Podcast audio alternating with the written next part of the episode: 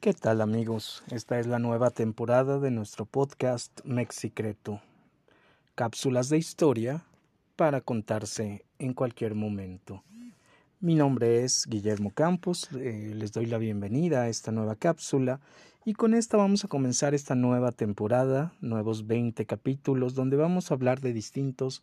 elementos de la historia de México. Em, casualidades, eh, historias, anécdotas, relatos que nos van a llevar a conocer distintos momentos de los lugares, los eventos y las situaciones que se dieron en nuestro país. Hoy vamos a hablar sobre los tipos populares y los fotógrafos que llegan a México durante el siglo XIX con la llegada de la fotografía a nuestro país en 1839, captamos distintos tipos populares a través de este nuevo juguete que era la cámara fotográfica.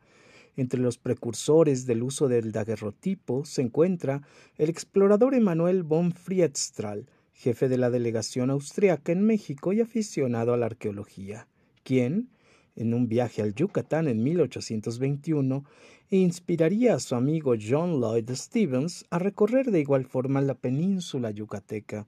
acompañando al dibujante inglés Frederick Cathergood. Stevens y Cathergood se valieron de la misma técnica para obtener una serie de grabados que llegaron a ilustrar el libro Incidents of Travel in Yucatán en 1843 con imágenes de los santuarios mayas en los que se proyectaba una mirada bucólica y romántica de quien descubre la magnificencia de aquel antiguo imperio entre sus ruinas. Motivado por el libro de Stevens y apoyado por el gobierno francés en misión artística, va a llegar a nuestro país Claude Desiré Charnay. Esta experiencia, que repitió entre 1858 y 1859 se va a convertir en uno de los primeros viajes a través de la península, un viaje curioso hecho entre distintas eh, peripecias y dificultades, eh, además cargando una cámara que realizaba colodón húmedo sobre placas de vidrio, con una aplicación em, que miraba ya incluso hacia otros territorios de la geografía mexicana y de visualizar a esta a través de sus personajes. Mención aparte nos va a merecer a alguien que no solamente hacía estas ruinas hispánicas, sino eh, realizó un famosísimo álbum fotográfico mexicano que fue editado por Julio Michot en 1860, donde se van a incluir figuras ya llamadas mujer indígena, aguador, vendedor de ollas y una china poblana, lo que parece un maniquí de cera con un atuendo típico. En la intencionalidad de estas imágenes se va a distinguir cierto afán científico de tipificación, lo que explica que su registro fuera de contexto, realizado dentro de un estudio donde la reproducción de las imágenes resultaba más controlable para el coloidón húmedo, pero más estática y ambigua, al lado de no saber si algunas de estas provenían de un registro directo de modelos o de reproducciones litográficas. Ya para los siguientes viajes de Charnay entre 1881 y 1886, este se había convertido ya en arqueólogo, por lo que en sus nuevas vistas los personajes aparecen solo a la distancia, eh, como parte del paisaje arqueológico o arquitectónico, con un enfoque más etnográfico que estético. Si Desiré Charnay se privó de visitar el país durante el imperio de Maximiliano, su compatriota François Aubert por el contrario, se convirtió en uno de los grandes fotógrafos viajeros al servicio del imperio, con lo que en el que arribó en 1864. E, aquí se dedicó a retratar a muchos de los personajes políticos y miembros de la corte, lo mismo que al propio emperador y a su esposa Carlota. Fotografió inclusive los últimos días del gobierno imperial tres años después, incluyendo lugares como el paredón de fusilamiento en Querétaro y el cadáver embalsamado de Maximiliano, cuyas imágenes comercializó con gran éxito desde fines de 867 en México y sobre todo en Europa. Aubert no se abstuvo tampoco de retratar a los tipos populares que también le atrajeron, y es muy probable que su interés haya tenido algún propósito, eh, pues de lograr un reconocimiento por el pueblo mexicano, toda vez que los registros no se divulgaron ni se comercializaron y solo se pudieron conocer mucho tiempo después como parte de los acervos del Museo Militar de Bélgica y de Francia. Sus imágenes incluían una amplia variedad de tipos como el aguador, las tortilleras, los carboneros, la china poblana, los charros o vendedores ambulantes, los cuales eran llevados al estudio para lograr sumar fiel registro, induciéndolos a posar como si desarrollaran su actividad de manera natural, con el añadido de ciertos elementos como sus objetos de trabajo, tapetes y una luz bien cuidada que junto con la pared desnuda eh, como fondo aislaban al personaje para darle mayor realismo a su representación.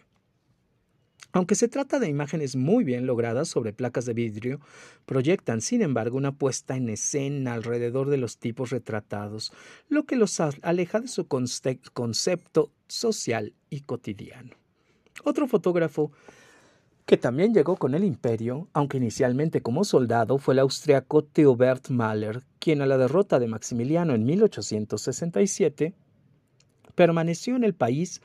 para explorarlo y conocer mejor las culturas indígenas que tanto le atrajeron y por las que había aprendido la lengua totonaca y zapoteca. Los siguientes once años, después de concluida la intervención, se dedicaría a la fotografía comercial, de las que viviría como retratista y que lo llevaría a conocer diversidad de poblaciones rurales e indígenas de los estados de Jalisco, Michoacán, Oaxaca, Guerrero y Chiapas. Durante esos recorridos realizó retratos de tipos populares apenas conocidos, algunos de los cuales rescata Ignacio Gutiérrez Rubalcaba, e incluyen a mujeres indígenas de la zona del Istmo y de Chiapas, captadas en un estudio y de manera parecida a lo que hace Aubert, aunque con tomas más cerradas que transmiten cierta naturalidad y mucha empatía con el fotógrafo. Una diferencia aún mayor que hace ver a sus modelos limpias y especialmente bellas, como si hubieran sido seleccionadas previamente, además de que aparecen en poses inducidas, de medio cuerpo, de cuerpo completo, de manera individual o en parejas, con los brazos semicruzados, lo que acentúa cierta relajación frente a la cámara, especialmente cuando son retratadas desnudas o semidesnudas. Se trata de imágenes en donde lo estético rebasa en mucho lo documental y fueron realizadas entre 1874 y 1878 antes de que Mahler volviera a Europa.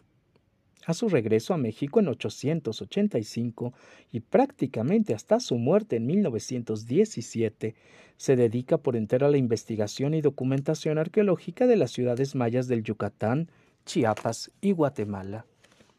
en donde el sujeto pues ya no es solo un referente del paisaje arqueológico, sino que se dedica a registrar.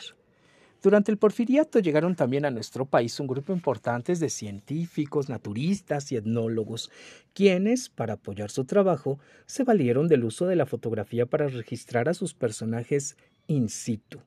es decir, en su propio entorno sociocultural y ya no en un estudio. Uno de estos científicos fue el francés Léon Diguet, quien desde 1889 se dedicó a realizar un reconocimiento de carácter geológico, zoológico y botánico en el occidente de México, para posteriormente hacerlo con los indios huicholes y coras en esta región. Frederick Starr, en los viajes que dio a México en 1896, 98 y 99, estudió a los otomíes, tarascos, nahuas y mixtecos. Em, también eh, retratándolos, eh, instalándose eh, en la, poniéndolos en el centro de la imagen con el objetivo de que la mirada fuera eh, definitiva al máximo de la información visual. También llegaron después Abel Briquet y William Henry Jackson a fines del siglo XIX, quienes, como fotógrafos profesionales, sacaron mayor provecho del retrato de los tipos populares. Durante sus viajes en 883 y 884, Jackson fue contratado por el Ferrocarril Central Mexicano para documentar un viaje inaugural entre Ciudad Juárez y la Ciudad de México, y su mirada también pudo registrar la realidad social de todo aquel entorno.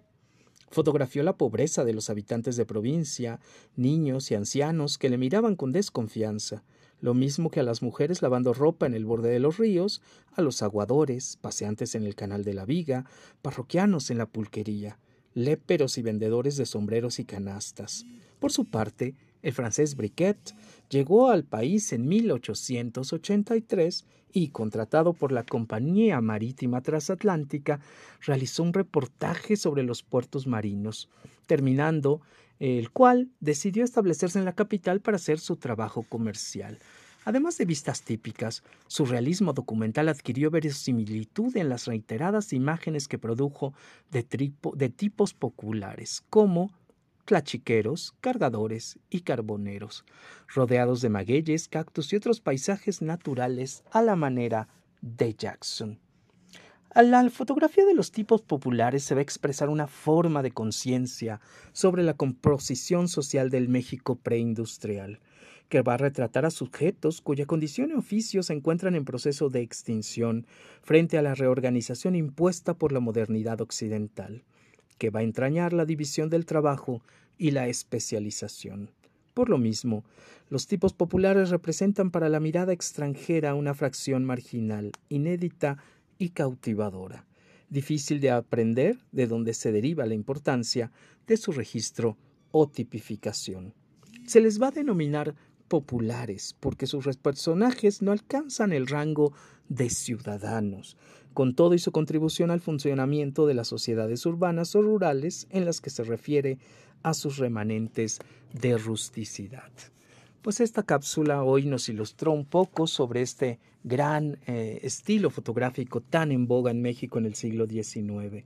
Sin lugar a dudas, la fotografía es hoy uno de los elementos indispensables para conocer el pasado, para relacionarlo, para comparar, para admirar y para además darnos cuenta de tanto patrimonio perdido que tenemos en nuestro país.